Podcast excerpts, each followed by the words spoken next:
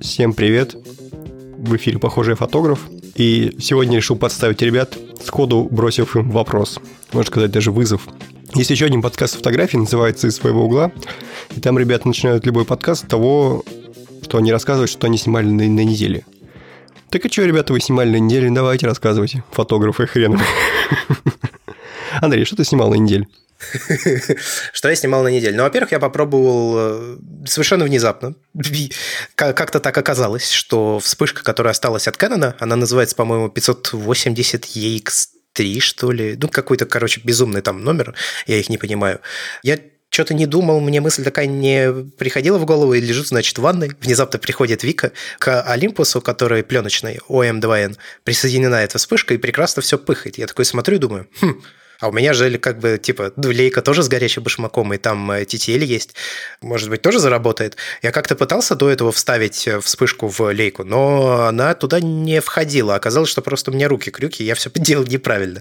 В общем, оказалось, что вспышка в лейку встает, и прекрасно она пыхает, и все нормально работает. И даже приблизительно на глаз, не имея опыт съемки со вспышкой, я, в общем, э, подгадал, какую нужно выставлять яркость на вспышке, чтобы нормально все было и не засвечено. И поэтому мы провели небольшой, ну да я бы... Это не фотосет, конечно. Просто Вика дурачилась и скакала по квартире, а я ее со вспышкой снимал. Получается, это выдержка 1.50, на которой лейка синхронизируется со вспышкой, и вспышка пыхает нормально совершенно получилось. Ну, типа, там есть один кадр, где я чуть-чуть пересветил, но не так, что потерялись детали, да, там, типа, в цветах. Смешно вышло, я выложил один кадр в Инстаграм, людям зашло, я буду осваивать теперь вспышку. Ну, потому что... Это первый твой опыт, да? То есть я до этого со вспышкой пробовал снимать еще, когда у нас были цифровые камеры. Вика показывала, что там можно в разные места направлять, вытаскивать белую карточку, или как она там называется, да, диффузор. А, и что можно получать очень красивые изображения. Но я-то сам этого делать не умею. Вот я буду осваивать. Да, это мой первый опыт со вспышкой. Буду изучать. Ну, как бы это хороший инструмент. Кстати, и... отличная тема для еще одного выпуска «Вспышка и искусственный свет». Вот про что мы не разговаривали, так про искусственный свет вообще. Все так. Ваня, а ты что снимал? О, я сейчас занят а, очень а, важным проектом. Это я специально ограничил себя только одним айфоном. Я снимаю городских работников за работой. В основном я снимаю их продукт, который они а, делают своими руками. Как криво они установили антенны или ровно. Она красоташа наша везде. Но на самом деле я, да, в основном я занимаюсь, кстати, исследованием камеры айфона 11 Pro. И это такой love-hate relationship. Ну-ка, почему? Э, рассказывай, почему love, почему hate. Ну, основная камера 28 миллиметров, вот она в основном love. Она не 28 миллиметров. 26. Я все время забываю, что она не 28.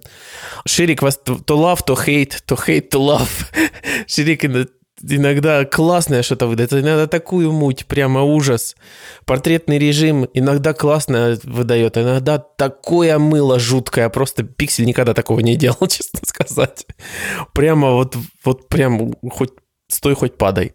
Особенно плохо портретный режим справляется не с людьми. То есть, когда вот дело не с людьми, вообще дрова. То есть, я когда привык к пикселю, уже даже не заморачиваюсь там, что я хочу сделать портретным.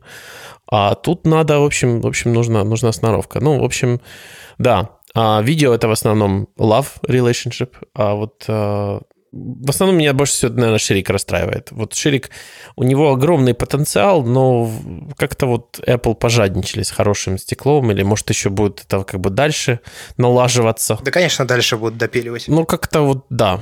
Не знаю. А с другими шириками кто-нибудь сравнивал? С других а, телефонов или других шириков нормальными? Естественно, с телефонами. Ну, потому что я, я сравниваю в основном как в отрыве от всего, то есть нравится мне или не нравится, а не то, что вот там же ж получше. Не, мне просто именно интересно, не в оправдании айфону, а в целом интересно, как получилось ли у остальных сделать нормальный ширик. Я просто не особо не вглядывался резкость веточек по краям. Вот. У остальных разрешение его выше. Насколько он лучше, ну, тут сложно сказать. Но в основном у меня претензии, наверное, к э, его светосиле. То есть он, он настолько драматически падает по сравнению с основным 26 миллиметров. И, по сути дела, он четкий только вот в той области, которую 26 миллиметров и покрывает. Ну, то есть вот ты либо снимаешь что-то на 26 миллиметров, а потом думаешь, а сейчас, вот сейчас как широко, как все это сделаю. И в итоге все, что будет выше этих 26 миллиметров, собственно говоря, к этим 13 или сколько там наш этот ширик, это все будет мыло, мыло, мыло, ужас просто, мыло темное. Все. вот, это, вот это ширик. Он классный, наверное, для эффектов всяких там, для очень контрастных сцен, где будет темно, там, перепады света, теней, где, в общем, это все это вот а, по краю кадра не имеет никакого значения. Но если ты снимаешь, ну, я, в частности, пробовал ландшафты, просто что-то такое, вот природу, то я просто не могу смотреть на эти края без слез. Это вот как раз к теме нашего сегодняшнего подкаста, на что смотреть чтобы э, разбивать фотографии тех людей, которые тебе не нравятся. А, критика, да. Я, кстати, на что подумал? Ну, во-первых, я не рассказал, что я снимал, но раз вам не интересно, то ладно, я, конечно, пошел. А что ты там снимал? А во-вторых, по поводу портретного режима, кстати. Мне не нравится, что он в айфонах сделан отдельным режимом. Было бы прикольно, если бы он, ну, как, типа, как ползунок экспозиции меняет освещенность. Было бы прикольно так, чтобы такой же был ползунок просто с диафрагмой, как сделано фокуса. Ну, в приложении.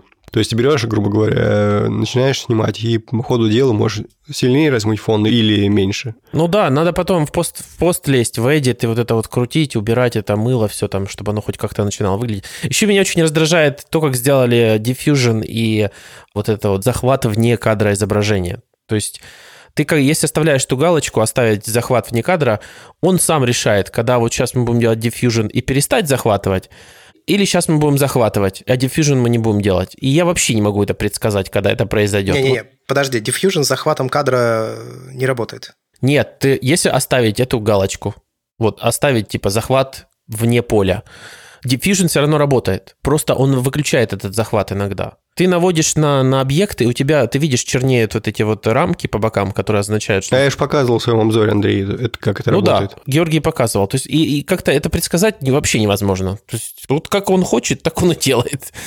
Ужас. Вообще надо, надо, сноровка нужна. Это неприятно, да. Но, кстати, по поводу портретного режима, я только что заметил, я что-то не припоминаю, в предыдущих версиях операционной системы разве это было? Может быть, я просто ну, в глаза продолбился, простите за такой термин.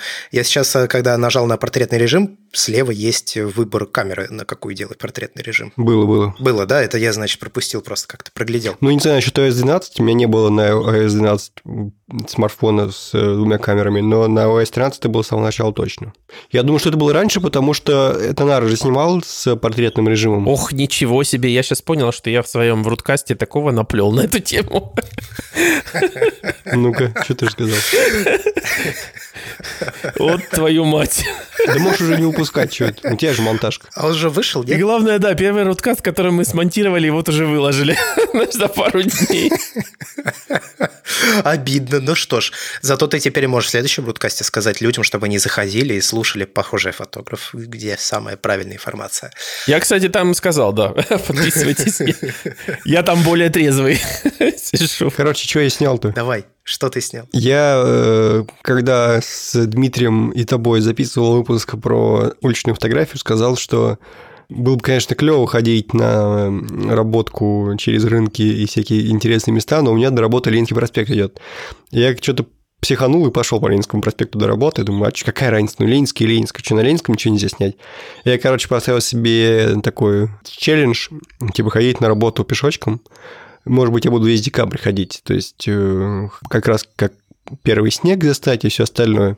Вот, и фоткать, фоткать, фоткать до Ленинского проспекта, сделать фотопроект попробовать. Ну вот я вчера ходил первый раз, пристрелочный маршрут. Ну и знаешь, в принципе, действительно есть что поснимать, особенно не обязательно, тем более только по Ленинскому ходить, можно рядом дворами. Вот, и прикольно, да.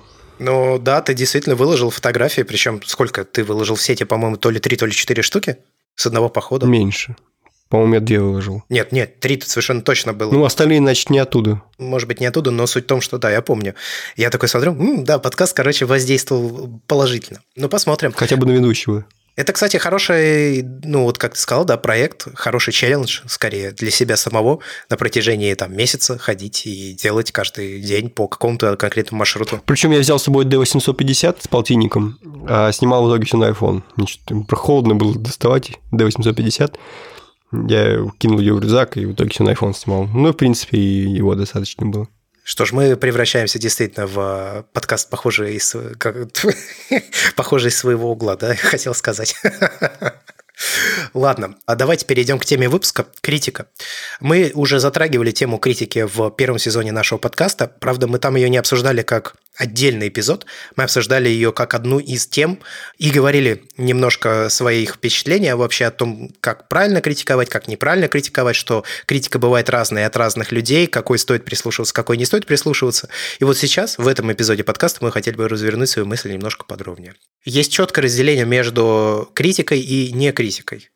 Тут вопрос в подходе да, того, что делает человек. То есть, когда к тебе заходит на мой взгляд, когда к тебе заходит какой-то скажем, чувак на страницу или тот же Миша Дремин говорит, это, простите, говно, это не критика. Потому что из этого деструктивно направленного а, выражения нельзя сделать никаких выводов. Стоп, а я с тобой сразу не согласен. На самом деле, когда ты видишь, что человек с авторитетом а, говорит тебе, что говно, даже лучше, когда он тебе не говорит, что говно, потому что ты сам начинаешь анализировать фотографию. Не знаю, я не уверен, что ты, если выложил эту фотографию, тебе кажется, что она окей, тебе приходит кто-то говорит, что она плохая, без объяснения, почему она плохая, ты начинаешь ее смотреть, и вполне вероятно, ты не понимаешь, почему она плохая. Но при этом самооценка твоя, конечно, падает от этого действия. И, возможно, это, опять же, от человека очень сильно зависит, ты после этого захочешь меньше снимать. Ну, то есть это же еще очень сильно от принимающей стороны зависит. Кого-то, скажем так, препятствия и трудности, они побуждают к действию, а кого-то они, наоборот, угнетают и отбивает любое желание что-то делать. И вот, на мой взгляд, деструктивное направление критики скажем так, критики, да, это не путь к чему-либо. Ну, то есть критика должна быть не столько обоснована, сколько должна быть понятна, что конкретно не понравилось. Ну, то есть... Ну, на самом деле, мне кажется, все гораздо проще. Есть критика есть оценка, и просто не надо ее путать.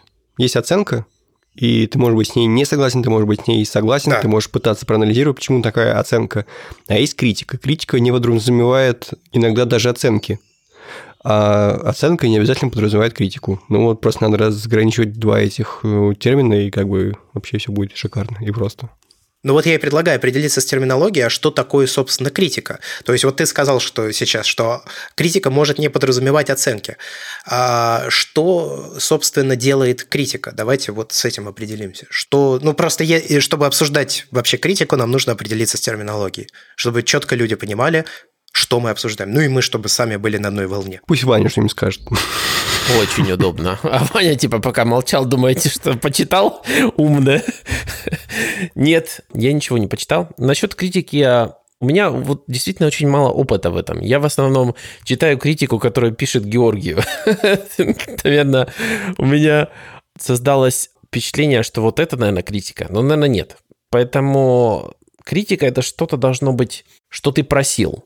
Я так думаю. То есть, если что-то кто-то сказал, проходя мимо, как кто-то, типа, это говно, это не критика. Я просто проходил мимо, знаешь, может, ты в этот день что-то съел не то, знаешь, может, ты как-то неправильно на это посмотрел, а, типа, проходил и бросил вот это вот свое фе.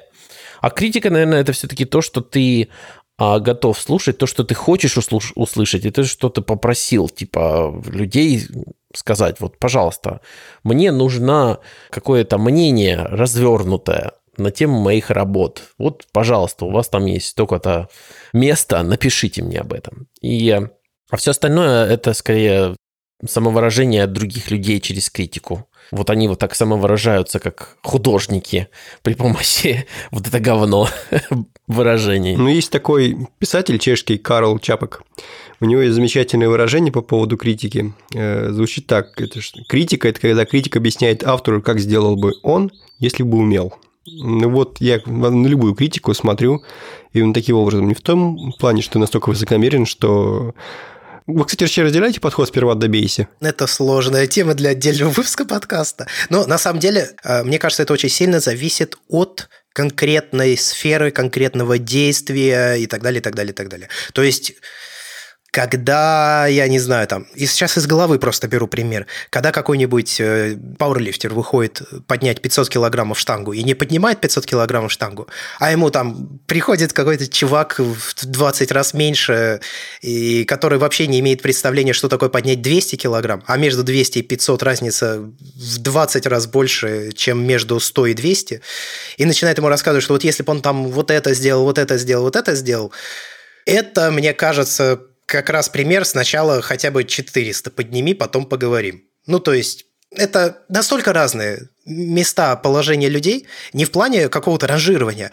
а они просто в разных мирах живут. У них нет, у того, который поменьше, нет никак единого вообще представления, насколько велика разница между 498 килограммов и 500, а она космическая.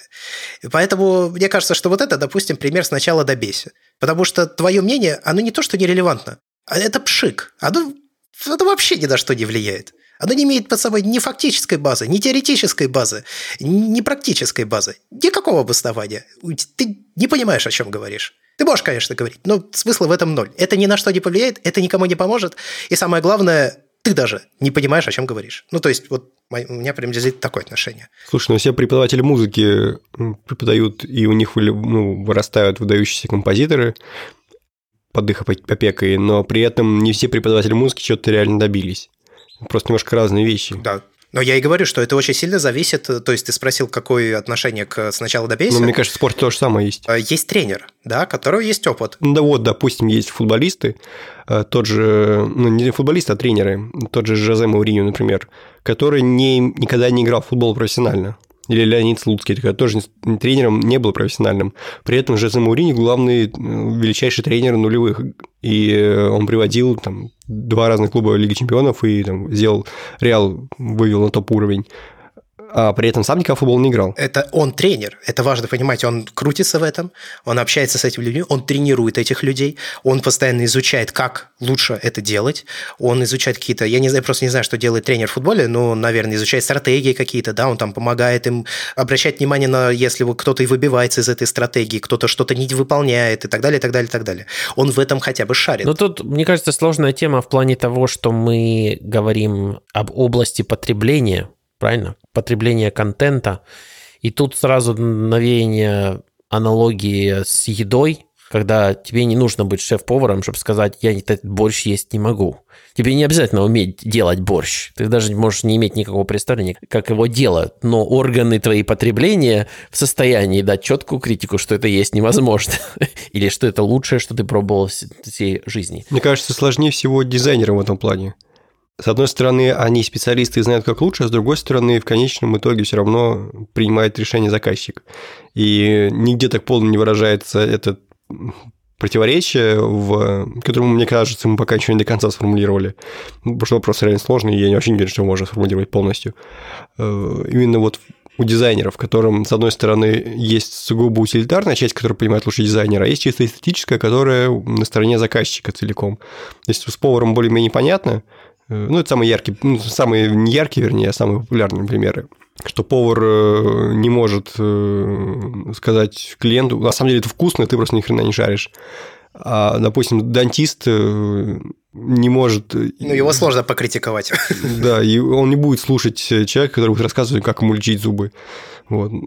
Поэтому вот эта вот биполярность, она действительно зависит от того, насколько важно мнение человек, который потребляет. Ваня очень тонко это уловил. Ну, я думаю, что да, да, конечно. Просто по поводу дизайнеров я так скажу. То есть ты можешь не понимать, как делать правильный дизайн, но задача дизайнера сделать так, чтобы соблюсти твои хотелки и при этом сделать их на том уровне, который будет работать, который умеет делать и понимает дизайнер.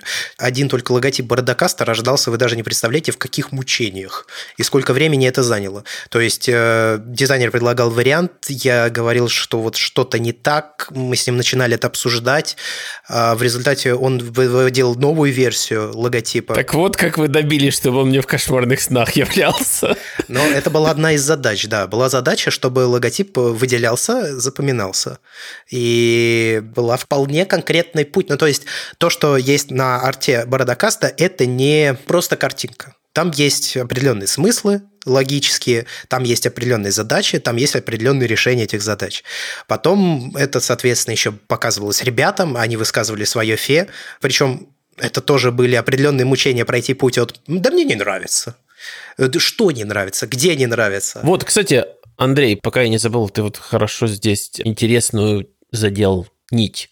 По поводу того, что критика, наверное, критику может создать только человек из этой же сферы. А мнением может обладать любой абсолютно человек, который в эту сферу заглянул. Ну, грубо говоря, все друзья твои и люди, которые в процессе записи Бердикаста, в принципе, участвуют, у них может быть мнение. Но есть люди-дизайнеры, у которых может быть критика, потому что они в этой сфере работают, у них есть какой-то профессиональный опыт. Вот, вот, наверное, все-таки я думаю так. Ну, да. Тут еще есть такой момент. Есть э, чисто визуальная сторона твоей фотографии, и есть то, насколько сложно было ее получить. Когда критикуют э, фотографию, трудно сказать сперва добейся, потому что, по большому счету, зрителей вообще не должно волновать, как фотография получена. У нас регулярно на эту тему споры в чатике возникают. Увеличивает ли ценность фотографии и сложность ее получения? Очень яркий был пример спора с Пашей Огородниковым, когда он защищал девочку, которая прошла 30 километров э, по пустыне, чтобы сфотографировать там не помню, какие-то шаттлы, в общем, какой-то развалившийся завод. Эти фотографии выстрелили, их купили какие-то журналы, но сами по себе фотографии чисто технически, ну, слабенькие объективно. И это как раз можно объективно оценить. И она, он, вернее, очень сильно защищал, типа, что важнее то, что она прошла, чем то, что у нее получилось. Типа, сперва добейтесь, как раз вот он к этому оперировал аргументу. Но чисто визуальную сторону мы можем оценить, и чисто визуально она слабая. Вот, вот этот момент тоже фотографии не всплывает. Не, но мне кажется, вот в таком примере очень важно, освещал ли ты эту часть создания своего арт-объекта или нет. То есть, если ты просто показал изображение, скажем, развалины какого-то барахла, и не сказал, что для этого ты прошел 30 километров, ты хочешь, чтобы это оценивали просто так, без вот этой части. А если ты говоришь, что вот я 30 километров прошел, это теперь становится частью этого арт-объекта. И, наверное, тогда это нельзя оценивать раздельно. В таком случае все мои алтайские фотографии становятся 50 раз ценнее, потому что ради них я гораздо больше усилий. Да, конечно. Ну, не знаю. Ну, Георгий, но ты же не сказал, что это часть усилий. Ты же гордо от, открещиваешься от этого. Я хочу сейчас немножко развернуть, почему я сказал «да, конечно». Вот у меня был недавно во время нашей встречи в баре, там были разные ребята, и там мы как раз обсуждали с одним из них тему. Ну вот, его зовут Митя, он говорил, что вот ты ничего не пишешь к своим фотографиям, да, но только хэштеги ставишь. И я вот ты сейчас мне рассказал о некоторых кадрах, из которых у тебя есть в ленте, и мне они прям понравились. До того, пока я на них просто смотрел, ну, типа, ну, ну там, травинка и травинка, ну, как пример, да. И вот мне кажется, здесь есть несколько разных сторон у всей вот этой темы с объяснением своего кадра. Даже не объяснением, а созданием какого-то бэкграунда. Мы люди, в общем, существа социальные и весьма эмпатичные. Ну, кто-то больше, кто-то меньше, кто-то лишен эмпатии. Это психопаты. Вот. И когда ты делаешь какую-то предысторию или ты делаешь какое-то описание, где ты рассказываешь о своих страданиях, это не улучшает картинку. Это не делает ее лучше. Безусловно, кадр от этого не меняется. От всего остального, если его абстрагировать, то картинка лучше от этого, конечно, не стала.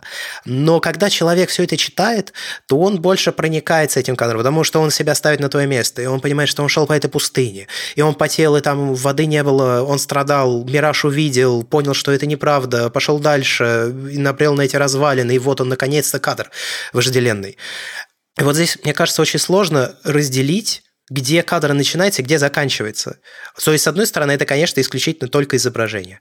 С другой стороны, когда ты к нему начинаешь присоединять вот эти все дополнительные смыслы, которые были в него вложены с твоей стороны, пережиты тобой, то человек, когда в, прочитал все это и потом смотрит на фотографию, он ее воспринимает уже совсем другой стороны. Для него это уже имеет вот всю вот эту предысторию. И он немножко принимает твою сторону, человека, который снимал эту фотографию. И вот Я, с одной стороны, придерживаюсь твоей позиции, Георгий, что текст никакой и предыстория не влияет на снимок итоговый, как изображение. Но в то же время я начал понимать сторону людей, которые считают, что описание или там предыстория – это очень важно, потому что в каком-то смысле они являются частью фотографии. Оправдывают ее. Да, это не сама фотография, но это ее часть. Ну, это, может быть, оправдывает, может быть, объясняет. Я говорю, в моем представлении это создает какие-то дополнительные смыслы. Не, ну да, ну просто это становится частью этого арт-объекта. Но ты как художник должен знать, дополняет она и оправдывает это. Хочешь ли ты это, чтобы вот была раскрыта эта часть? Или хочешь, чтобы вот зритель сам додумался, откуда это взято? Или типа, ты ж творец, ты же должен знать, что ты хочешь делать или нет. Мне вспоминается наш спор с Алексеем Игнатьевым, когда мы спорили, э, он выкладывал фотографии с фронталки HTC U11, по-моему, и говорил, типа, вот, смотрите, как хорошо размывает фон, а я сказал, что, типа, фигня, это выглядит отвратительно. И он начал, с одной стороны, сравнивать это с другими камерами, а я начал сравнивать это, в принципе, с нормальными изображениями. И вот как бы в этом противоречии тоже было. То есть, по сути, получается та же история. Вот, кстати, ты интересно задел здесь тоже интересную а, часть гаджета писателей, которые, получается, все свои фотографии, возможно, у них есть художественная ценность, даже без того, на что они сняты, но всегда там есть какое-то устройство, правильно, которое является... Предыстория, уже, да, частью за этими фотографиями стоит. Снимка, и в целом интереснее начинает а, смотреться какая-нибудь кирпичная стена, когда подписано, что это снято на iPhone 11 Pro. Наконец-то мы все поняли. Ура! Мы доросли до гаджета писателя. Лойс, ретвит. Разговаривали о критике, пришли к кирпичным стенам. Удивительные и, не, и непредсказуемые пути подкаста о фотографии.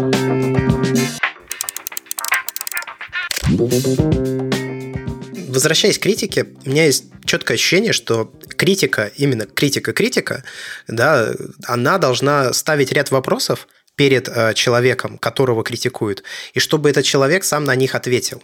Ну, то есть, не просто сам начал измышляться и что-то там придумывать, почему его там охаяли или еще что-то. А это вполне конкретные вопросы. Я к подкасту готовился, и я, в общем, пытался понять, да, я смотрел, как критики критикуют фильмы, как критикуют фотографии, и пришел к трем вопросам, которые, как мне кажется, критика должна делать. Первый – это чего ты пытался достичь, Второй, как ты это делал? Третий, что, по-твоему, работает в кадре, а что не работает?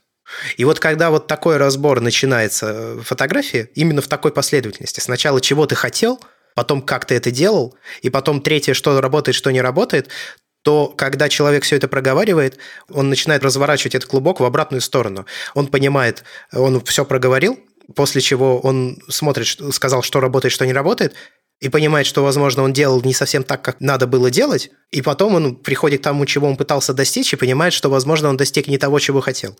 И вот это хорошее действие критики. Человек сделал определенные выводы, он разобрал фотографию, и при этом никто его не атаковал как личность. Это вообще, да, тоже полностью деструктивная штука, когда ты выкладываешь фотографию, а тебе говорят, что ты плохой человек вообще не связанные вещи, но ладно.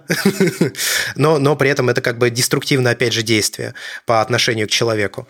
И может очень сильно его подкосить, и, ну, в общем, не надо так делать.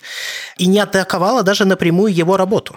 Ну, то есть человек не уходит в этом случае в какую-то защитную позицию когда вы ничего не понимаете, да сначала вот как раз сам добейся, и вот это все. Кто ты такой вообще, чтобы мне такое говорить? Нет, он сам делает выводы, сам делает умозаключения и сам решает в результате, что нужно было сделать иначе. Мне кажется, тут э, работа должна быть с двух сторон. Ну, конечно. С одной стороны, со стороны зрителя, с другой со стороны автора. То есть и автор должен уметь воспринимать критику адекватно. С этим тоже же проблемы даже если критика безобидна, ты можешь просто слишком близко принимать к сердцу, потому что ты отождествляешь свою работу с собой. Тут уже ничего не поделаешь. Так мы устроены. Я к тому, что мне кажется, что сама критика – это просто набор вопросов. Ну, то есть, это набор вопросов, которые побуждают к размышлению и ответу на них со стороны уже человека, который фотографировал. А как ответить на вопрос, что ты хотел сказать этой фотографии? Я ненавижу этот вопрос. Не что ты хотел сказать в фотографии, а чего ты пытался достичь. Ну, то есть, вот ты делал эту фотографию. Почему? Вот что побудило тебя ее снять? И ты там начинаешь, значит, я не знаю, там, красивый блик солнечный на воде отразился и подсветил какие-нибудь э, деревья рядом, вот и поэтому я и решил снять. Окей. И ты там переходишь, соответственно, дальше, да. А как ты это делал? Ну, то есть, как ты ее снимал? Почему вот именно так? Почему такой ракурс, почему ты вот такие настройки камеры использовал, почему ты вот это поставил в кадр, почему ты вот это не поставил в кадр. Он все это рассказывает. И третий вопрос – это что, по-твоему, работает в кадре и что не работает. Потому что я уверен, если мы так или иначе рефлексируем над своими кадрами, то часто бывает, блин, ну ну как я не заметил это во время съемки, или там э, надо было вот здесь чуть больше захватить в кадре, и тогда было бы чуть получше, да, там вот это бы начало играть с этим, или надо было вычленить вот этот цвет, и тогда бы было лучше, потому что меньше какого-то визуального отвлечения от тех других цветов, которые есть в кадре. Вот мне кажется, что критика должна побуждать вот к этому, к такому вот разбору фотографии именно со стороны человека, который ее делал, а не со стороны человека, который ее смотрит. Но, конечно, для того, чтобы такие вопросы задать, человек, который смотрит, должен понимать, о чем спрашивать. Ну, то есть он сначала тоже должен порефлексировать над этим снимком, посмотреть на него и задать правильные вопросы. Вот это, мне кажется, критика и работа критика. Ну, то есть цель сделать следующую фотографию лучше. Цель не самоутвердиться за счет фотографии человека, что, как мне кажется, происходит эм, ну, чаще, мягко говоря. У меня есть четкое ощущение, что часто люди, которые приходят и якобы критикуют фотографию, на самом деле просто самоутверждаются где-то у себя в подсознании, говоря, что «а я бы снял лучше» или «я снял лучше». Целиком согласен. Ну, это как раз отсылка к той цитате. То, о чем, я, о чем я все время говорю, что критика – это просто для них способ самовыражения тоже. То есть вот они считают, что они обладают этим инструментом, критикой. Ну, почему они? Мы же тоже критикуем.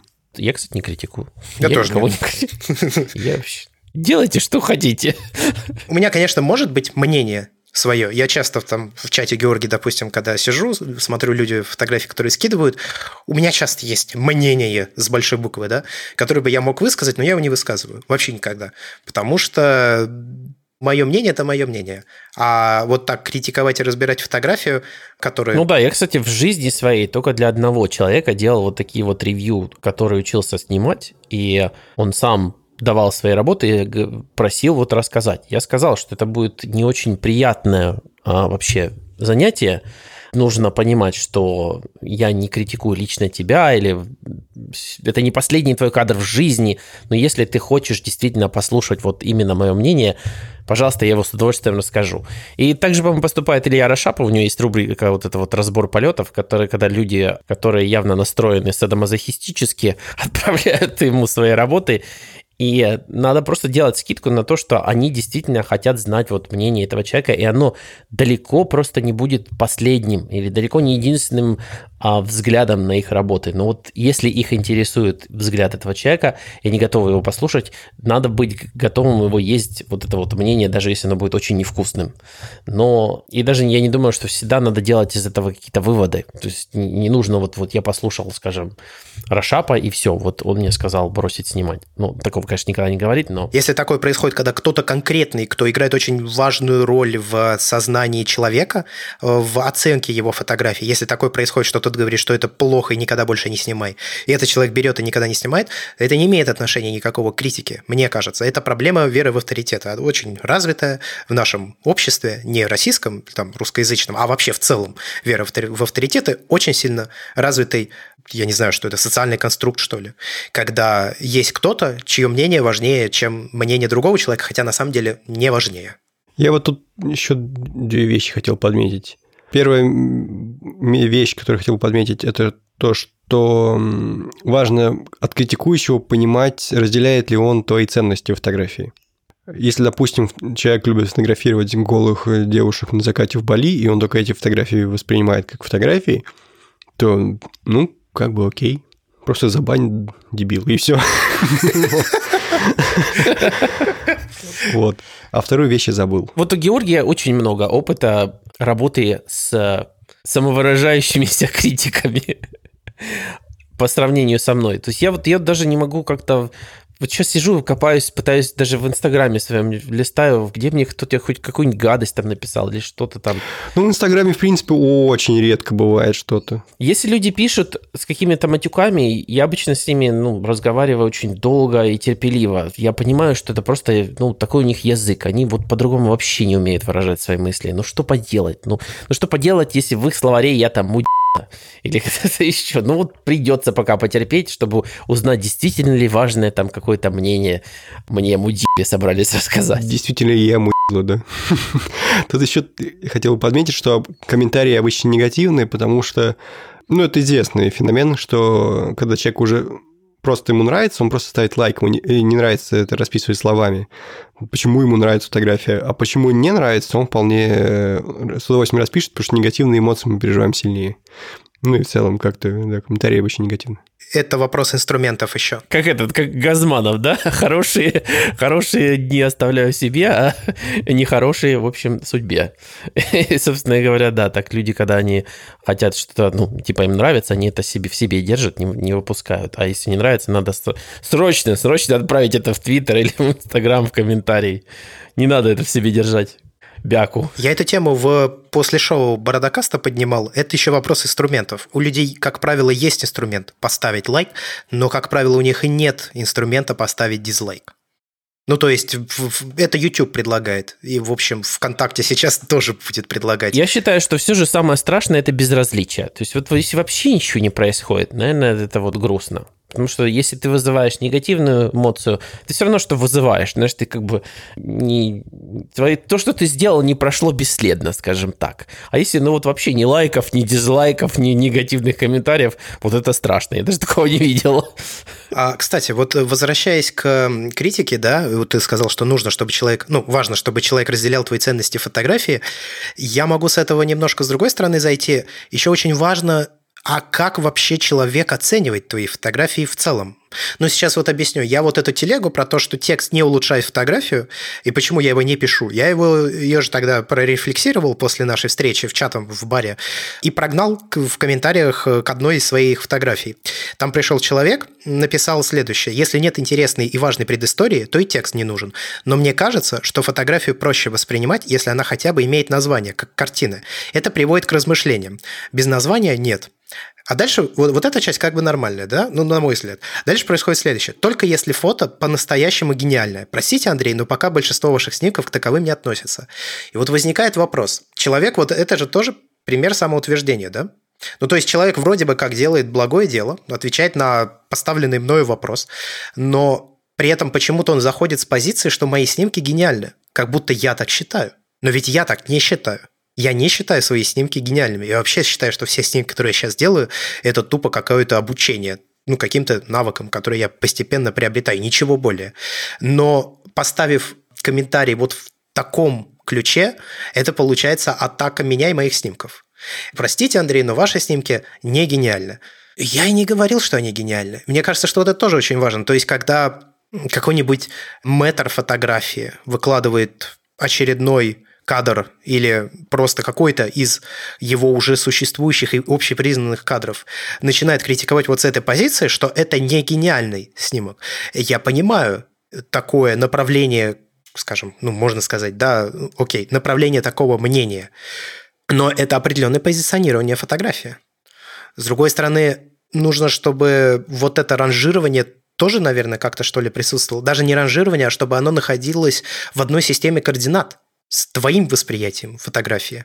Не только ценности, которые ты снимаешь, и что ты любишь снимать, но еще и какой вес для тебя самого вес в голове человека. Мне кажется, тут полезная функция нашего подкаста сегодняшнего была бы в том, э, чтобы помочь э, слушателям настроить фильтры.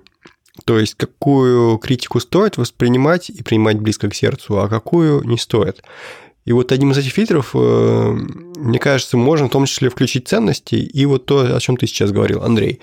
И к этим фильтрам я бы, пожалуй, э, добавил, вернее, не фильтрам, а наоборот, э, что должен пропускать, это скорее технические замечания. Если они, ну, ли вы, допустим, понимаете, не вернее, не понимаете, почему вам говорят, что это плохо, не надо отбрекиваться и говорить, что это гениально. Это просто плохо, чисто технически. И если эта фотография не несет какой-то дополнительной смысловой нагрузки, и там, допустим, ну, не было возможности с ней по-другому, то просто прислушайтесь и сделайте в следующий раз лучше. А, ну и, в принципе, можно так потихонечку по всем пунктам пройтись. Есть чисто композиционные огрехи, которые ну, правила композиции стоит нарушать только с конкретной задумкой, то есть зачем вы это делаете. И иногда вот эти вот прописи, которые у нас есть, э, лучше оставлять. ну, оставлять работающими снимки. Ну и, соответственно, по всем этим фильтрам я предлагаю сейчас немножко пройтись и рассказать подробнее. Рассказывай. Ну, я затронул уже чисто технические вещи. Думаю, можно тут ударить по мячику в сторону Вани ракеткой, пусть его Вань, Вани на подаче. Он у нас любит про все эти технические тонкости рассказывать. Разве я люблю? Ну, по-моему, есть вполне очевидные вещи, когда ты промазал по фокусу, да? Ну, как бы ты это сам тоже замечаешь. Или ошибся с глубиной резкости. У меня такой на среднем формате сейчас, в общем, до сих пор бывает. Я все никак не могу привыкнуть, что F11 – это почти F4. Блин, у меня просто в голове это не очень укладывается до сих пор. И какого-то такого рода вещи, ну, они, по-моему, очевидны. Какие еще, Вань, могут быть технические отклонения, которые... Просто мне кажется, что вот об этом говорить, извини, ты тут по фокусу промазал. Да я и так вижу, что я по фокусу промазал. Зачем ты мне об этом говоришь? Ну, Зависит от опыта, иногда не видно. Ну, я тоже не знаю, я, я наверное, никому ни, никогда бы наверное, не написал о том, что, ну, вот горизонт завален или вот это вот типичное потому что я просто для себя буду знать, что мне не нравится вот по этим причинам. Если бы тут не был завален горизонт, мне бы, например, это изображение нравилось чуточку больше. Но если бы я был автором, я бы так не сделал. Но я, я ж не автор. И учить каждого встречного о том, что горизонт не надо заваливать, это ж времени столько нет на свете. Я думаю, что Единственный случай, в котором бы я бы такое написал, было бы, если бы мне очень стало жалко о том, что изображение, ну, просто гениальное. И если бы не эта вещь, я бы просто его возносил прямо на пьедестал, и оно там у меня висело в рамочке над компьютером. А так, извини, друг, горизонт завален. Ну, я подниму тогда брошенный Ваней флаг и э, скажу такие вещи. Во-первых, клиппинг, обращайте на него внимание, это бросается в глаза. Когда какой-нибудь цвет или свет в целом выбиты. Э, это очень хорошо на портретах видно обычно. То есть, когда вы какие-то пересвечиваете области, вот зачерненные излишние места, в силу особенностей нашего зрения и восприятия, не так бросаются в глаза, как выбитые света. Чтобы вот этого избегать, рекомендую послушать предыдущий выпуск подкаста об экспозиции. Да, отлично. Интегрировал. Самоинтеграция. Не, ну, ну, Георгий, ты сейчас идешь вот, вот по тонкому льду, в плане того, что люди там начнут, о, у меня тут клиппинг, все, я не буду постить это изображение, все. Я не знаю, как клиппинг исправить, и я уже не могу вернуться в тот момент, и вообще я на пленку снимал, и я все пересветил, и что делать, и, короче, вот типа... Ну, что про это надо знать? Ну да, ну это такие вещи, которые могут потенциально повлиять на восприятие вашего изображения, но это не повод, чтобы прям а, его не постить или... Просто если вы мне не говорили в свое время все эти вещи, я бы до сих пор снимал ну, реально хуже. По крайней мере, чисто технически хуже был бы цвет, хуже была бы резкость, детализация и все остальное. У меня до сих пор это все не на топовом уровне, и я прислушиваюсь, когда говорят, что вот тут вот в тенях ты, например, все, все тени свои, ну, не тени, а детали похерил плохой обработкой. Или ты можешь просто, знаешь, когда долго обрабатываешь фотографию, реально не, не видишь очень многих вещей глаз замыливается и ничего не видно. И свежим взглядом, когда люди смотрят на фотографии, они тебе могут что-то подсказать. Реально конкретно, на что, что бы ты хотел исправить, но не исправил, просто потому что не заметил. Это сейчас часто вред уже бывает.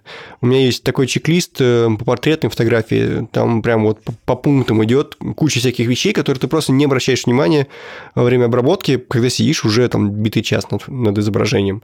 И я сейчас могу быстренько залезть, посмотреть себя в блоге, но можете просто забить там чек-лист при обработке портрета. Там, в числе прочего, это чрезмерно гладкая кожа, когда ты увлекаешься обработка и ретушируешь настолько, что модель превращается в куклу. Это какие-то мертвые губы, то есть не э, из обработки, допустим, ты убил весь цвет в губах, там, излишне увлекшись, там, работая с красным каналом. Это много различных э, моментов. Там, неправильные, неправильные позы в портретной фотографии. Это что же все бросается в глазам профессионалам и не бросается в глаза новичкам. И когда э, об этом говорят, наверное, к этому все-таки стоит прислушиваться. Ну, снял плохо, сними в следующий раз лучше, ничего страшного. И мне кажется, это не та критика, которую э, стоит держать при себе. Просто подать можно это аккуратно. С этим делом надо быть все-таки осторожно. Люди ж некоторые на себя руки накладывают, например, а потом неси ответственность за это. Боже, я, я модель не так руки ей поставил, не так связал бечевкой нюд-модель. Что же делать? Ты знаешь, ты вот перевязывай в следующий раз вот там вот в районе э, шеи меньше, а то как-то следы бросаются. Ну, кстати, вот э, по себе могу сказать, обрезание конечностей. Вот, э, вот это, ну, лично я часто не обращаю внимания. Ну, типа вот обрезал, я особенно часто не обращал внимания полгода назад на это. Прям я, ну, я просто об этом не задумывался, что я там как-то обрезал как-то очень странно ногу или руку, ну, такого. Вот все, что мы сейчас говорим, тоже надо пропускать через фильтр, что есть общие рекомендации в композиции, в технике, которые следует соблюдать. Но это рекомендации не более, это не правила, это не законы. И не обязательно делать именно так, как мы говорим, или так, как вам будут говорить другие. Это общепринятые приемы и способы, которые доказаны работают. Есть замечательная книга у Заграйника, называется «Мифы в композиции». Там говорится в том числе и о... Я почему, собственно, вспомнил о ней. В том числе говорится об обрезанных вот этих конечностях, о том, что не надо резать по суставам, кадрировать, о том, что конечность должна быть в кадре целиком. В целом, это чаще всего, да, работает. Когда ваша фотография претендует на какое-то художественное высказывание, она этим как раз-таки может... Если вы понимаете, зачем вы это делаете и нарушаете эти правила, ноль вопросов, но вы должны это понимать. То есть вот это вот уточнение очень важно. Не обязательно все это соблюдать. Это не обязательно делать фотографии лучше. Это не делает их автоматически интересно. Просто это делает их более грамотными, как речь. Вы можете писать грамотно, а можете писать с ошибками. Все равно все поймут, о чем вы хотите сказать. И все равно суть сказуемого не меняется от того, грамотно это написано или нет. Но грамотную речь приятнее читать. И проще понять. Что, наверное, еще можно к этому добавить? Какие еще есть рекомендации, которые могут помочь в съемке фотографий и критике этих самых фотографий. Ну, я бы чисто композиционные вещи тоже упомянул. Э, правило третей, вообще забудьте про него, не существует никакого правила третей, это бред Существует э, золотое сечение, динамическая симметрия более сложная, а правило третей – это придуманное английским ну, художником ноунеймом в 19 веке правило, которое почему-то приобрело очень большую популярность э, на рубеже веков. Непонятно почему. Ни один художник правилом третей никогда не пользовался, пользовались золотым сечением. И почему-то в фотоаппаратах настроено тоже на всех градуировка по, по третям. Это примерное понимание, но как бы вот, вот, вот что меня реально начинает выводить из себя, когда мне рассказывают, что там типа кадрирую по, по третям. Это вот, да, это меня выводит из себя. Не стоит вспышкой в лоб э, пыхать, если только вы не хотите добиться эффекта luxury там 90-х. Тоже обычно смотрится не очень, хотя бывает по-разному. Опять же, если есть художественная задумка, то почему нет? Э, может, вы еще что-то добавите? Я могу пока в своих конспектах порыться, вспомнить что-то еще. Я скорее не рекомендацию могу дать, а ну, я, допустим, сам люблю экспериментировать с изображением, ну и часто я эти изображения выкладываю. Они могут не иметь какой-то особой ценности эстетической, но при этом для меня они как урок, как какой-то эксперимент, они могут быть полезны. Опять же, возвращаясь к той фотографии, да, которую я написал весь этот комментарий и прочее, ну, это был урок в экспонировании. Ну, то есть там, где Вика сидит напротив э, какого-то фона в полоборота, и я ее сфотографировал, у меня была вполне конкретная задача. Я хотел на глаз, ну, при помощи экспонометра, разумеется, сделать фотографию такую, которая вот где по гистограмме растянут от э, нуля до практически 255, так и если взять отдельно лицо Вики, чтобы она тоже из себя представляла от нуля до 255. Ну, я не могу сказать, что я на 100% с этой задачей справился, потому что все же в снимке был один кусочек кадра, который ярче, чем все остальное, поэтому в лице, скажем, мне не вышло выдержать вот этот, это, чтобы отдельно лицо тоже покрывало весь спектр гистограммы. Но я справился с этой задачей где-то на 80%. И вот для меня этот снимок на самом деле имеет вот исключительно такую ценность. Это я просто как пример привел. Мне просто кажется, что если вдруг для вас имеет определенную ценность кадр, но никто другой не отстреливает этой ценности, в этом нет ничего страшного. Главное, что вы понимаете, для чего вы его сделали. Мне кажется, кстати, а, по поводу кадров, вот когда ты пишешь какую-то историю или как, ну, какое-то более детальное описание, кроме как вот просто пустой кадр, ты себя ставишь в гораздо сложную позицию. Ну, ты как будто в бильярде, знаешь, ты как назначаешь лузу, в которую собираешься попасть, и дальше у людей, критикующих, появляется больше инструментов сказать, что ты промазал или нет. Или если ты случайно попал куда-то ну, грубо говоря, лузу не называл, попал в какую-то забил, и, в общем-то, собственно говоря, к тебе претензий нет.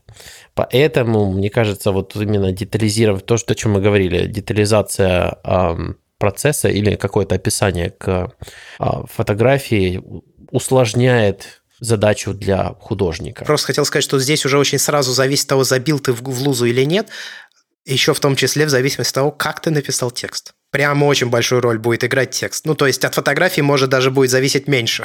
А есть какое-нибудь исследование, которое показывает, сколько людей в Инстаграме читают описание фотографии? Я не знаю. Наверное, такое исследование есть, но по своему наблюдению могу сказать, что это очень сильно повышает вовлеченность. Ну, то есть люди начинают активнее реагировать на твой снимок, если там что-то написано. Не пара слов, а вот именно такой развернутый пост. Просто я для себя четко сформулировал, что Инстаграм – это социальная сеть. Это не место с красивыми фоточками. Ну, то есть они там, безусловно, есть. Но это не арт-галерея. Инстаграм – это способ коммуникации.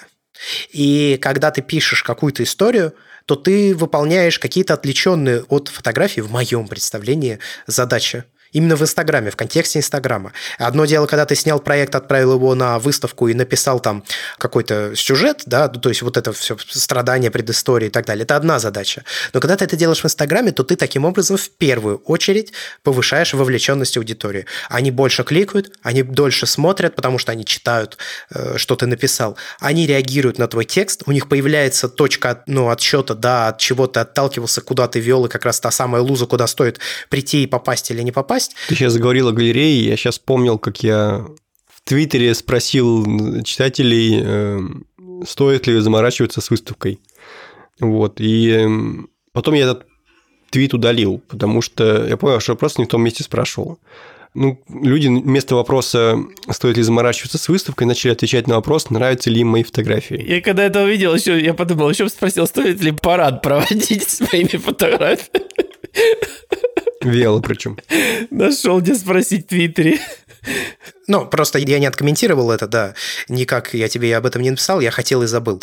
Да, обязательно стоит провести выставку фотографий, даже если туда никто вообще не придет, и а, эта выставка продлится на протяжении одного дня, ты получишь неоценимый опыт в создании такой выставки. Поиск помещения. Контент появится. Контент. Можно будет искать потом в блоге, в подкасте.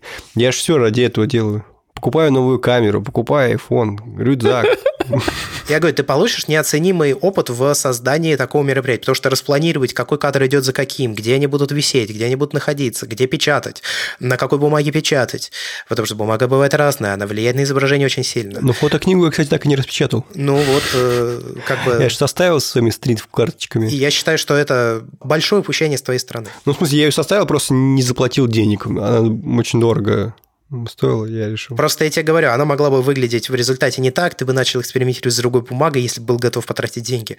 И мне кажется, что это неоценимый опыт для последующих работ. Ну, то есть, когда у тебя появится некая идея, опять же, ты можешь начать отбирать фотографии из всех своих фотографий, которые у тебя сохранены для выставки, ты там придешь к сотне фотографий, а тебе надо их уместить в 30, ты начнешь э, призывать других людей для помощи с этой задачей, чтобы было какое-то мнение со стороны. У тебя появится опыт отбора, у тебя появится какое-то, возможно, другое представление своих снимков.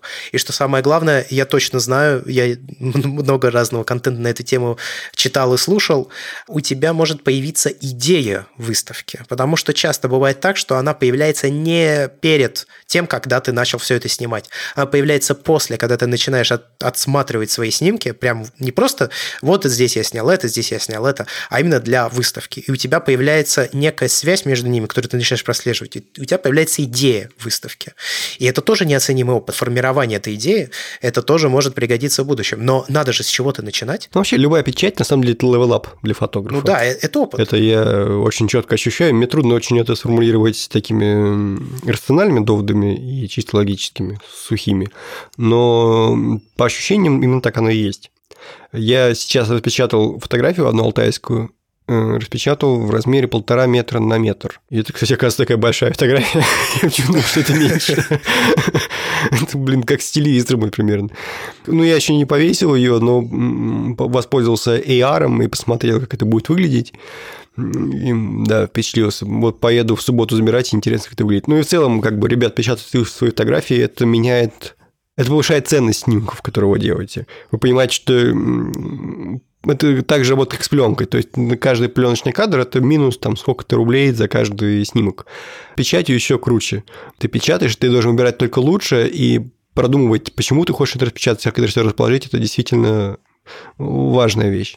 Ну, вот мы что-то отвлеклись. Меня удивило, что ни один чувак в этом трейдике не, не сказал, ну, спросил, а зачем фотографам вообще выставки? Вот так вообще не вот все высказались, как будто они все знают, зачем фотографам выставки, и вообще почему ты спрашиваешь, стоит ли ее проводить. Вот их. Ты такие, типа, все точно знают, что им она не нужна. Ну, типа, вот, вот точно. Комментариев-то особо-то и не было. Я практически, ну, быстро довольно брал твит и спросил у себя в чате от людей, которые, собственно, этим занимаются. Там первый комментарий был, тебе показать нечего, это, это чувака, которые, ну, у каждого есть блогеры, такие ребята, которые читают их много-много лет, даже заносят и донатят, и при этом все, все время пишут, что вы делаете говно. Я не очень понимаю этих людей, ну, ладно. Ну, реально у каждого есть такие почитатели. Но это как раз то самое самоутверждение. А по поводу того, для чего проводить выставки, ну, я вижу на самом деле две, даже три разных целей, да, которые может выполнять выставка. Первое – это такая смысловая отсечка. Я вот планирую, когда год закончится, сделать небольшую фотокнижку для себя. Ну, может быть, еще там для каких-то родственников. Не факт, что она будет интересная и красивая, но для меня это будет отсечка первого года. Вот это вот то, что я реально снял за первый год и что я сам считаю и за этот год, ну, лучшим, да. Ну и, собственно, это можно экстраполировать на выставку. В общем, я не вижу, на самом деле, принципиальной разницы между выставкой и фотографией. Ну, за тем лишь исключением, что выставка – это временная, а книжка – это как-то более продолжительная, более долгая, да, по времени действия. Вторая цель, которую это может выполнять, на мой взгляд, это просто добавить чуть красоты со своей стороны в мир, и чтобы другие могли прийти посмотреть или прочитать и посмотреть. Это в общем, вполне себе нормальная цель. И третья цель, которую она может исполнять, это определенная идея. Ну, то есть определенная мысль, которую может посеять серия каких-то твоих снимков. Это не обязательно серия одна снимков, я имею в виду это вот те фотографии, которые ты отобрал в серию. Это мысль, которая, возможно, у тебя возникла либо во время съемки, либо после съемки уже во время отбора, либо просто задолго до всего этого, когда ты просто хотел это как-то мысль высказать и поделиться, но не понимал как, а вот теперь ты понял, это тоже вполне третья цель, которая может преследоваться фотокнигой или выставкой. Ну, то есть у меня есть идея, я хочу ее рассказать. Ну вот я с утра сегодня бросил наш чатик э, не фотографический, а конкретно наш чатик подкастовский э, твит, где опубликована картина Пикассо. И подпись типа «Это Пабло Пикассо, купальщица», и эта картина стоила 37 миллионов, и там, соответственно, тред с такими же «У меня дома галереи на миллиард получается, бла-бла-бла, бла-бла-бла». Это уж тоже такой постмодернистский барьер, который очень тяжело преодолеть. И чем дальше ты развиваешься, э, тем больше людей будет не понимать, что ты делаешь, и к этому должна быть готовым. Тем больше будут стоить твои работы начинать, потому что будет очень четкий зритель формироваться. Ну, это просто надо понимать, что как бы то, что твои работы будут нравиться меньшему количеству людей, не обязательно означает, но и не обратно тоже, кстати, неверно, не обязательно означает, что ты движешься в не том направлении. Обратно тоже неверно. Если твои фотографии резко всем перестали нравиться, это не значит, что они стали лучше. тоже не факт. Я более того скажу, я вообще не думаю, что в фотографии есть какое-то направление. Мне кажется, что это такое дискретное мышление, оценочное, которое на самом деле здесь не очень применимо. Ну, то есть... Но развитие есть. Развитие, да. А если есть развитие, значит, есть направление. Не факт. Я даже не уверен, что развитие на самом деле э, есть, потому что если мы принимаем вот этот тезис, что есть развитие, то это получается, что фотограф все время становится лучше. И в конце своей жизни или в конце своей фотографической деятельности он делал кадры лучше, чем когда-нибудь, скажем, в ее середине. Но если бы это было так, то все последние снимки всех фотографов были бы лучшими. Но это же нет, это же неправда. Они какие-то лучшие на протяжении всего этого пути. Ну, если ты возьмешь 100 своих лучших фотографий, ну или, допустим, не 100, 15, так будет проще представить, и начнешь э, смотреть, в какое время они были сняты. Что из них будет снято за последнее время или на ранних этапах? Мне кажется, что это очень сильно будет варьироваться от конкретного фотографа. Я не уверен, что здесь есть конкретная взаимосвязь. Ну, я конкретно про тебя говорю. Здесь есть важная поправка. Рассуждать о фотографиях, которые ты сделал в первый год, когда ты только начал снимать, это не то же самое, чем рассуждать о фотографиях за, скажем, 50 лет твоей жизни. Ну, хорошо, тогда я э, переадресует вопрос Ване, потому что он снимает долго. Вот, Вань, вот твои 10 лет, допустим, да, которые ты снимаешь. Ты же примерно 10 снимаешь, сколько помню. Да. Э, и возьмешь ты лучшие свои фотографии, лучшие ну, топ-20. И из этого топа 20 большинство будут сняты в какой период твоей фотографической деятельности? Я сейчас втыкаю на купальщицу. Думаю, да, действительно, 37 лимонов стоит. Не, ну, я вот, кстати, понимаю, почему она стоит 37 лимонов. Почему? Так ну, потому что я такие каракули не смогу сделать точно. Вот, чтобы они столько всего значили. Ладно, а за 10 лет, да, работы свои лучшие я снял. Я думаю, что я еще не снял.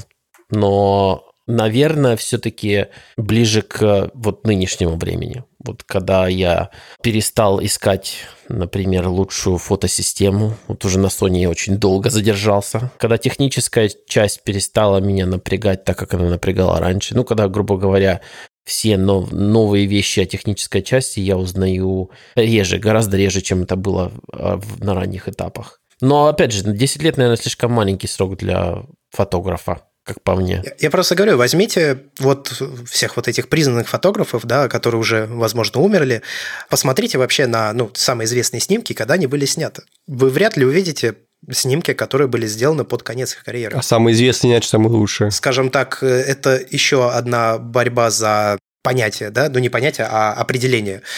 Тут нужно тогда решить, э, что значит лучше. Лучше, по мнению даже фотографа. Я же говорю, это очень важное уточнение, которое я несколько раз уже сделал. Это лучшее, по мнению самого фотографа. Ну вот лучше, по мнению самих фотографов, они за последние 10 лет интересно, что считают твоими лучшими фотографиями? Те, которые они сделали при царе Горохе, или те, которые они делают сейчас? Есть ли развитие с их точки зрения? Ну, я думаю, что, конечно, фотограф будет говорить, что развитие есть, потому что он к этому пути пришел. Но мы же сошлись на том, что главное, что фотограф думает о своих снимках, а не то, что зритель. А я не знаю. Слушайте, какая хорошая тема. Мы ведь фотографии делаем для себя в первую очередь. В таком контексте. Тогда, конечно, важно только мнение фотографа. Ну, если не корпоративы. Я корпоративы снимаю, не для себя снимаю. С другой стороны, те или иные работы пробиваются в внешний мир и влияют на людей, других. И тут уже сложно сказать, что твое конкретное мнение о твоем снимке самое важное. Потому что он уже возымел действие в другом мире, в мире других людей. Он ворвался в них. Он уже тебе не принадлежит, грубо говоря. Ну да. И тут сложно сказать, что мнение фотографа, который сделал этот кадр, оно важнее, чем мнение человека, который посмотрел на эту фотографию, переосмыслил всю свою жизнь, начал заниматься другим делом и там, я не знаю, начал помогать каким-нибудь страдающим, беднеющим людям в Африке. Ну, я не знаю, как пример. Это сложно. Вот, кстати, это, это по-моему, было так с вот этим снимком для National Geographic, а, беженки вот это или... Ну да. Когда фотограф, по-моему, его вообще не понравился с самого начала, и там только редактор его утащил, и, я... и потом уже фотограф сам понял, а, ну да, действительно, создал шедевр, я буду интервью давать. Ну, то есть, да, мне кажется, что все-таки ценность определяется и тем, и другим. Вопрос в том, какое действие, какой эффект возымела фотография. Ну, то есть, если это какой-то сильный, серьезный эффект, который повлиял на общество или на конкретное... На самом деле, влияние даже на одного человека, я считаю, достаточно для того, чтобы уже перестать размышлять в контексте «мое мнение самое важное». Относительно моих снимков, я имею в виду. Ну, потому что произвести что-то, что влияет на других людей, это определенного рода достижение. Это, я не знаю, хорошее достижение или нет, потому что повлиять ведь тоже можно по-разному, да. Можно сделать плохую фотокарточку, которая побудит человека снимать такие же плохие фотокарточки. Но так или иначе, это все равно определенного рода воздействие. И это называется обзоры мобильных устройств, мобильных камер. Ох, да, в общем, как-то вот Такое у нас получилось спонтанное, да? Даже, я бы сказал, немножко скомканное обсуждение. Я бы еще вот что хотел спросить. Во-первых, прогибаясь под мнение зрителя, мы не можем его изменить. Это цитата из рэп батла, не обращайте внимания. это не классики. Я думаю, что это перефразировано на самом деле. Чье-то. Ну, наверное, это Гнойный сказал, может быть, он очень человек образованный. Так вот, это мы должны воспитывать свою аудиторию или не должны? Это звучит, конечно, невероятно пафосно и круто, типа, кто вы такие, чтобы кого-то воспитывать, но это общеупотребимо. Я не конкретно про нас э, троих мы, а вообще в целом. То есть должен ли фотограф э, учить своих зрителей любить какие-то другие фотографии? За себя могу сказать, что да, должен, и что тот же Косенко, например, свою аудиторию воспитывает э, учить, э, искушает своими фотографиями в том плане, что он их приучает к тому, что он снимает. И он это делает вот в плане обращения своей аудитории, мне кажется, Косенко потрясающий мастер. Он настолько демонстративно самоуверен в себе, что это заставляет верить, что он понимает то, что он делает, и что то, что он делает, это круто. И э, он убеждает в, этим, этих людей, далеко не всех, очень многим не нравятся его фотографии, но он в этом плане молодец. И вот если выбирать ролевую модель в том плане, как общаться, надо реагировать на критику, когда тебе говорят всякие, ну, неприятные вещи, надо реагировать как он. Вот он просто в тупую, просто говорит, что я гений, вы чмошники, и все. И он умудряется это подавать таким образом, что, в общем, не похож на высокомерие, но похож на игру, и он в этой игре очень побеждает. Чмошники против гения 1-0. Я не думаю, что это единственная модель поведения, которую можно принять. Я уверен, что можно по-разному воздействовать в своей аудитории, и это тоже на самом деле определенного рода влияние на ее формирование своей аудитории. Я в этом уверен. Ну, это стопроцентно. Ты как общаешься, так и напрямую будут общаться с тобой. Люди ведут к нему по отношению, да, как, простите, УГ. Прости, я пока ты рассказывал, извини, перебью, я открыл Инстаграм Косенко, и такой я думал, Косенко, Косенко, что это, блин, знакомое? По-моему, в Инстаграме какие-то веники он снимал. И я сейчас открываю последний пост, вот прям сейчас, короче, совки, веники. Это, это мем. Я хочу сказать, что вот сейчас он начал выкладывать фотографии из эм, Японии, я получил от большей части из них реальное удовольствие. Ну, то есть по ним приятно скользить глазами. Вот именно что касается работы с цветом, он действительно очень круто, я считаю, это делает. И я поймал себя на мысли, что я давно не скользил глазами по конкретной фотографии в Инстаграме у других фотографов. А ты сначала скользил, а потом видел, что это Косенко, или сначала видел, что Косенко, а потом скользил? Нет, я сначала скользил по изображению. Но, честно говоря, когда я начал смотреть на изображение, я понял, что это Косенко. У него вполне конкретная цветопередача, так скажем. Ну, то есть откалиброванное зрение на вполне конкретную передачу цвета. Да, так будет, наверное, правильнее сказать. Но мне было приятно. Мне, я просто скользил именно по цвету, не по даже тому, что там изображено. Там просто очень клево переходит зеленый в красный, в синий синий, в серый, обратно в, в зеленый. У меня Косенко же в Фейсбуке похвалил мой цвет написал мне, что типа у тебя гораздо лучше за последние полгода стало. Это, конечно, естественно, то, что стал Дехансере обрабатывать. У нас все равно был чертовски приятно. Это ты, наверное, в Дехансере работаешь, да, Георгий? Да, да, да. Паша, да, работаю. Ну, там немножко по-другому было, конечно, но в целом, да. Ну, видишь, ну вот у тебя появилось чуть-чуть гения на компьютере. Возвращаясь э, к твоему вопросу, должен ли фотограф воспитывать свою аудиторию, я не думаю, что он кому-то что-то должен. Ну, то есть ты можешь поставить этот целью и задачей. Нужно ли это фотографу? Я даже не думаю, что это нужно или не нужно. Вот у тебя есть определенное видение, да, ты фотографируешь вот в каком-то определенном стиле. И вот выкладывая раз за разом вот эти фотографии, ты в любом случае будешь формировать аудиторию. Ну, то есть и как-то формировать ее вкус, влиять на этот вкус. Ну, то есть ты можешь поставить перед собой такую цель, ты можешь начать писать в блог, объяснять, почему так, и обсуждать в подкасте том же самом. И как бы тогда у тебя будет, наверное, цель образовывать да, какую-то ту часть аудитории, которая следит за тобой конкретно.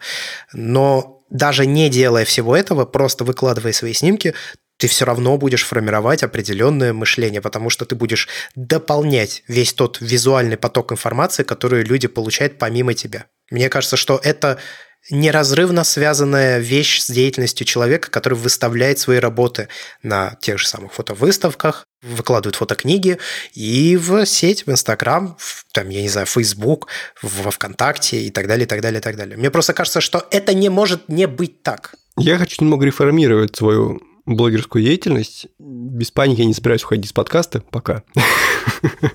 Пока. Я хочу выкладывать больше фотографий хочу полностью переделать раздел портфолио, и вот поэтому я, собственно, задаюсь этим вопросом, и для меня тоже эта тема довольно сейчас важна и чувствительна. потому что как только я начну укладывать больше фотографий, я буду получать гораздо больше критики и неприятных слов. Тем не менее, почему я вообще затронул тему? Ну, в общем, смысл в том, что фотографу надо выкладывать фотографии, э, если он хочет фотографии зарабатывать. И я поймался на мысли, что я выкладывал мало фотографий, и э, больше мой основной контент был текстовым. Ну и, соответственно, как бы на коммерческой точке зрения это было не особенно целесообразно. Тексты не приносят фотографу денег, это могу точно сказать. Меня начали чаще просить о чем-нибудь написать, чем что-то поснимать. Вот, и поэтому, соответственно, тоже я вот думаю о том, что выкладывать фотографии чаще, и вопрос возникает в том, какие фотографии выкладывать, потому что я разные вещи снимаю. Э, и в связи с этим тоже какой-то вопрос, надо ли как-то вот свою аудиторию воспитывать, и в том ключе, что надо ли придерживаться какого-то одного жанра. Допустим, если ты все время выкладывал голые груди, надо ли начинать выкладывать э, песиков или попугайчиков. Вот. Такой вот тоже вопрос. Потому что э, аудитория, ведь она не только по стилистики и абстрактности как-то категоризируется, она же еще и по э, жанрам вполне конкретно дифференцируется. Кому-то, допустим, не заходит стрит, кто-то не понимает пейзажи и так далее. Я думаю, что Сергей и Антон Поздняков в Бардакасте в после шоу неплохо обсудили социальный пакт, который негласный ты заключаешь, когда подписываешься на какого-то блогера. Потому что то, о чем ты сейчас говоришь, как мне кажется, это борьба в тебе как блогера и фотографа. Ну, то есть писать или показывать показывать. Тексты не наглядны. Ну, то есть ты можешь, конечно, приводить примеры и так далее, но, на мой взгляд, если ты выкладываешь свои снимки, это говорит э, во многом больше, чем когда ты облачаешь это в текст. Ну, тут надо дозировать. Я к чему это говорю? То есть вот на тебя люди подписались, возможно, потому что они хотят читать твои статьи, им нравится, как ты пишешь. И это определенный негласный социальный пакт, который вы заключаете. Они тебе говорят, я тебе доверяю, я на тебя подписываюсь, но я ожидаю от тебя вот такого контента. И если внезапно ты начинаешь делать что-то принципиально другое, то ты этот социальный пакт нарушаешь. Ну, потому что ты дал определенного, ну даже ты не обязательства принял на себя, а ты дал веру в то, что ты делаешь вот это. А тут внезапно ты начинаешь делать что-то другое. И это может подрывать доверие людей, тех, которые на тебя уже были подписаны. Но с другой стороны, начиная делать что-то другое, ты привлекаешь других людей. Ты привлекаешь новую аудиторию, которая знала тебя как человека, который пишет, но не фотографирует, а теперь она будет знать тебя как человека, который не только пишет, но и фотографирует. А потом впоследствии, возможно, не пишет, но фотографирует. И это будут совсем другие люди, которые на тебя будут подписываться. Будут ли они для тебя ценнее, будут ли они для тебя менее ценными, это сложный вопрос, на который нельзя дать ответ вот так заглядывая вперед. Но совершенно точно я, по крайней мере, со своей колокольни могу сказать, что это не должно влиять на твое мнение. Потому что как только ты начинаешь размышлять о том, Будет на тебя подписываться больше людей или меньше людей? Будет ли тебе приносить это больше денег или меньше денег? Ты занимаешься чем угодно, но не фотографией. Ты занимаешься какими-то другими вещами. Ты занимаешься промоушеном, ты занимаешься блогерской деятельностью, ты размышляешь о том, как нарастить или потерять аудиторию, но не о фотографии как таковой. Поэтому мне кажется, что нужно сделать этот шаг и впоследствии уже решать для себя, вот эффект, который вот это изменение вызвало. Оно для тебя позитивно сказалось. Тебе нравится то, что ты снимаешь и то, что ты выкладываешь, но тебе не нравится, что у тебя стало меньше просмотров, допустим, и тебе стали реже писать. И вот в тебе начинают бороться вот эти две части, как э, некого художника и как некого человека-блогера. Ну и дальше ты уже принимаешь определенное волевое решение оно для тебя играет значение или нет? Для тебя что важнее, вот это или это? И дальше ты уже таким образом начинаешь определяться в себе. А по поводу того, что именно выкладывать, ну то есть какие конкретные фотографии выкладывать, это отдельный разговор. Мы, опять же, затрагивали, мне кажется, эту тему немножко в подкасте. Я так красиво говорю, когда у меня так много опыта. А на самом деле нет. А поэтому стоит, конечно, все это воспринимать с определенной толикой соли. Но я не знаю. Мне кажется, что заключать себя в рамки определенного жанра стоит исключительно с позиции зарабатывания денег. Если ты не зарабатываешь или не хочешь фокусироваться только на заработке денег при помощи фотографии, Возможно, у тебя есть другие цели, другие прикладные применения твоих снимков, не только заработок, то тогда, вероятно, ограничиваться в одном жанре не стоит. То есть это, опять же, позиция с того же самого, на самом деле, блогерского подхода. Я буду делать вот это, чтобы. Ты попробуй делать вот это вне контекста чего? Просто потому, что тебе это кажется красивым, потому что тебе это нравится. А уже потом ты смотри на то, какое влияние, даже не то, что смотря, а какое это влияние это возымеет.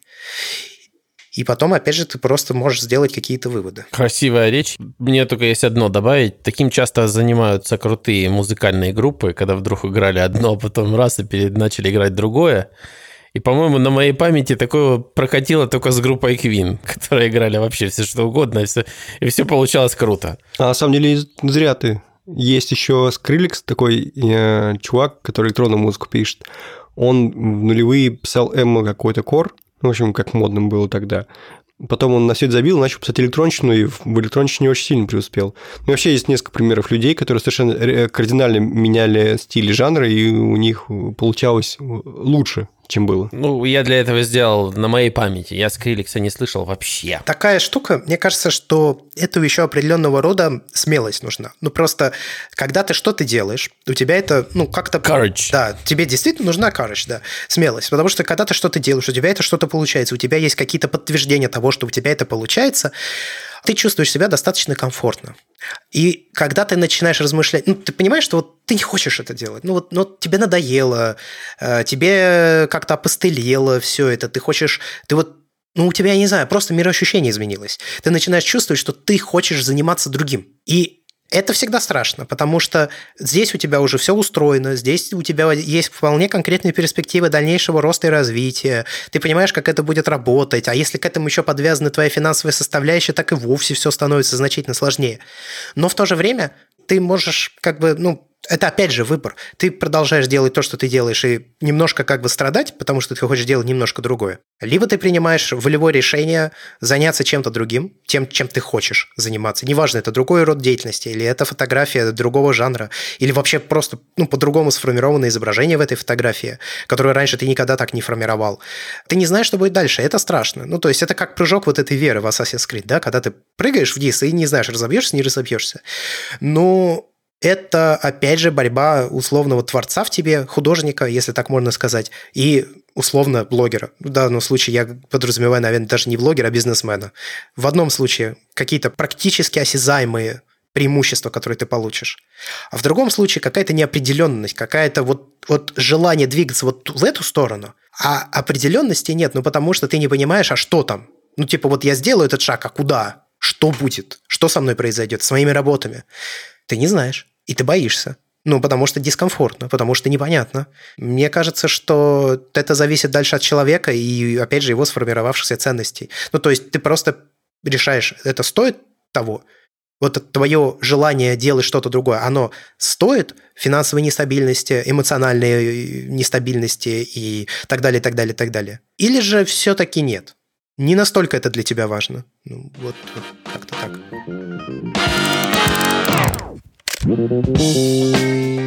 Вот это нас занесло, я вам скажу.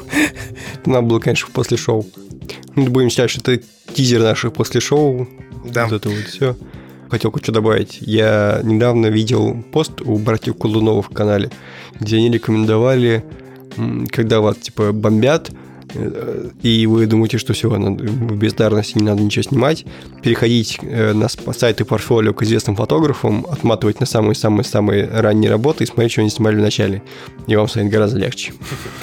А, большое спасибо, что слушали пятый выпуск второго сезона подкаста «Похоже, я фотограф». Если вам нравится то, что мы делаем, возможно, мы приносим вам какую-то пользу, или мы вас просто развлекаем, и вам интересно нас слушать, то вы можете, во-первых, поддержать развитие проекта на сайте patreon.com slash Там есть вполне конкретный тариф, который называется «После шоу «Похоже, я фотограф». Поддержав его деньгами, это 5 долларов в месяц, вы получите доступ к дополнительному аудиоконтенту, который мы записываем для нашей аудитории, которая платит деньги. Ну а если вы не готовы поддерживать нас деньгами, то вы можете зайти в iTunes или Apple Podcasts или поставить себе iTunes, после чего найти там подкаст «Похоже, я фотограф», поставить ему оценку и написать комментарий. Ну и также задавать свои вопросы на почту pivsobachkaberdicast.com. Мы будем отвечать на эти вопросы в каких-то следующих выпусках. Ну и до скорых встреч. Спасибо, что слушали. Пока. Пока. Всем пока. Come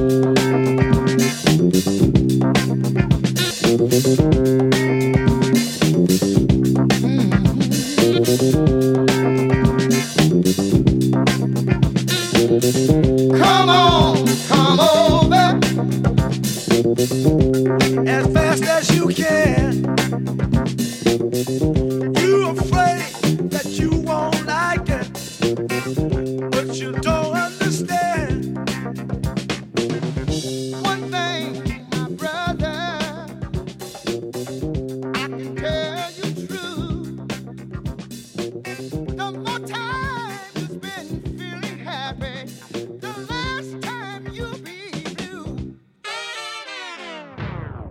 Постепенно, я, кстати, включил запись снова э, только что. Я именно поэтому решил, что я просто не буду делать это как раньше, когда я внезапно делал этот шаг и обрывал, а я буду как бы по чуть-чуть, по чуть-чуть, по чуть-чуть переползать из э, одного рода деятельности в другой. Да, я, кстати, а, тоже, я, ну, я для себя определился, наверное, я более-менее сфокусирован на заработке денег на своей работе конкретной, которая мне, в принципе, тоже нравится.